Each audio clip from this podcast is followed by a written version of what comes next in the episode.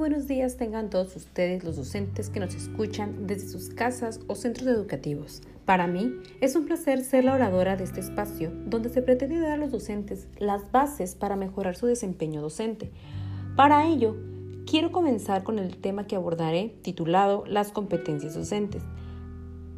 Pero primeramente debemos de responder a la siguiente pregunta. ¿Qué es una competencia? Como bien sabemos, las competencias hacen referencia al conjunto de aprendizajes, habilidades y actitudes con los que cuentan las personas para llevar a cabo ciertas actividades en los diversos ámbitos de su vida.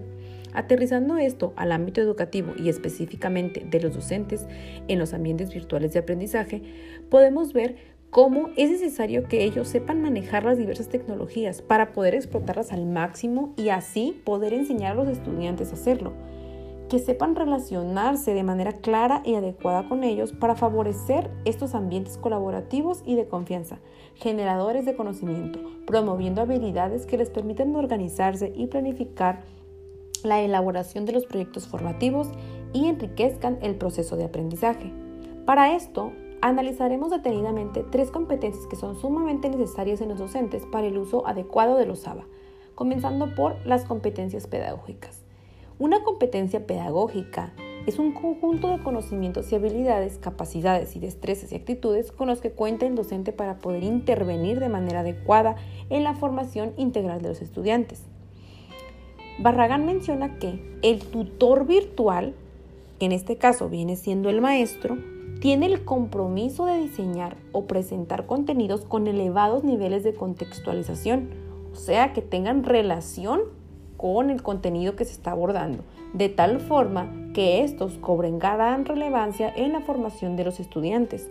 Para esto es importante que los contenidos sean problematizados y que para su comprensión requieran de la actividad del estudiante en búsqueda de la solución a alguna problemática, es decir, que los ayuden a poder enfrentar problemas verdaderos de una vida cotidiana, que estén contextualizados al alumno, al contexto de su comunidad. Si hablamos de competencias pedagógicas, es importante tener en cuenta que el docente debe tener un buen dominio de los ambientes virtuales de aprendizaje, bien conocidos como ABA. No solo un dominio general de la plataforma que se utilice como institución, sino también en todo lo relacionado a la capacidad del proceso de enseñanza-aprendizaje, es decir, presentaciones PowerPoint, Compresi, videos, podcast, saber utilizar algunas plataformas que los enseñan cómo, cómo realizar mapas conceptuales digitales, trípticos digitales y en una nueva era en todo lo que genera y relaciona a, a los medios actualizados y tecnológicos. Pero para esto el maestro debe dominarlos para poder enseñarlos ya que sólo así podrá considerarse que verdaderamente es un docente que no solo domina las enseñanzas de manera presencial, sino también de manera virtual, pues estos pues en estos tiempos dominar todo lo que tiene que ver con los ambientes virtuales de, de aprendizaje ya no es una opción para el maestro, sino una necesidad básica, la cual él deberá tener para así poder transmitirla a sus alumnos. Otra de las competencias es la competencia de investigación, además de conocer las plataformas, es decir, las que utilice la escuela o bien el maestro, debe tener las competencias técnicas y es fundamental que el docente cuente con las competencias de investigación. De acuerdo con Muñoz, son aquellas necesarias para que los educadores logren interpretar, argumentar, proponer alternativas, preguntar y escribir a partir de la experiencia pedagógica de acuerdo a la problemática que caracteriza el aula y la escuela. El docente debe tener la capacidad de buscar información y, y utilizarla de manera crítica, de manera que pueda desempeñarse satisfactoriamente y garantice que el estudiante tenga acceso a información confiable de los, de los contenidos y que sean relevantes, que no solo sea información paja, sino que sea información verdaderamente sintetizada, analizada por el docente, la cual él termine transmitiendo a sus, a sus alumnos. Los contenidos deben de ser relevantes, interactivos y confiables. En ese sentido, debe ser capaz de analizar el contexto y de utilizar las estrategias que resulten más adecuadas para su implementación en los ambientes virtuales. La investigación debe considerarse como una de las principales ramas que domine el docente, pues esto le permitirá mantenerse actualizado en conocimientos en este mundo tan cambiante, lo que lo vuelve más competitivo en el área profesional y a la vez le permite aportar de forma académica a la generación de conocimiento científico validado en su ámbito profesional. En consecuencia, podrá dar a sus alumnos información sólida, confiable y actualizada. Otra de las competencias muy importantes son las competencias evaluativas.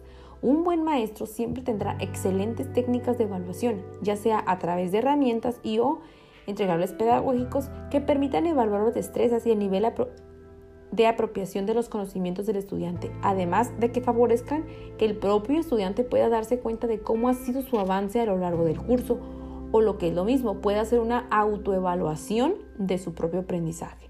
Para ello es importante recordar que una evaluación no se realiza únicamente al finalizar el curso, sino también al momento de iniciarlo y a lo largo del curso, con la finalidad de poder detectar las áreas de oportunidad. Por ello es importante que el docente defina cuáles serán los criterios de evaluación y ser muy claro con los estudiantes y utilizar rúbricas y ponderaciones con base a los contenidos y habilidades que desea evaluar. Esto un buen docente y, bien organizado lo hace desde un principio, ¿no? desde que es su encuadre de la materia. Comentando y analizando un poco este tema, podemos pensar que antes se tenía una definición errónea de lo que era la evaluación, ¿no? Y hace mucho tiempo pues sabíamos que la forma de aprender era a base de, repetición, y entonces lo que se evaluaba era que el alumno retuviera y, y repitiera, ¿no? Este, estudiara, repitiera y plasmara. Este, estudiara, macheteara, repitiera y plasmara. Entonces ahora ya no solo es eso, ¿no?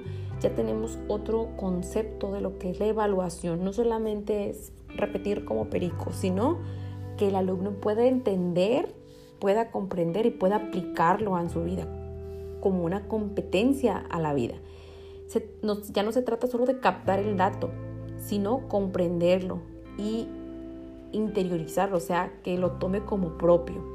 Ahora, en pleno siglo XXI, sabemos que la educación debe ser más participativa y la enseñanza es más avanzada, tiene que ser práctica, donde el profesor y el alumno son actores que están en un mismo nivel y pueden ser capaces de de aprender no solamente de esta manera, ¿no? sino también donde el alumno se desenvuelva de otras maneras. Y para esto el maestro tiene que ser consciente de que pues, hay diferentes tipos de alumnos y que podrán hacerlo de manera diferente. Tiene que haber diferentes tipos de evaluación, contemplando los diferentes tipos de aprendizaje de cada alumno y contemplando que solamente no se evalúa con un examen, sino con actividad, participación, trabajos, exposiciones, etcétera. Por mi parte es todo. Muy agradecida de que me escuchen. Un saludo desde Ensenada, Baja California. Les presento este tema, Ruth Estéril Colores. Muchas gracias.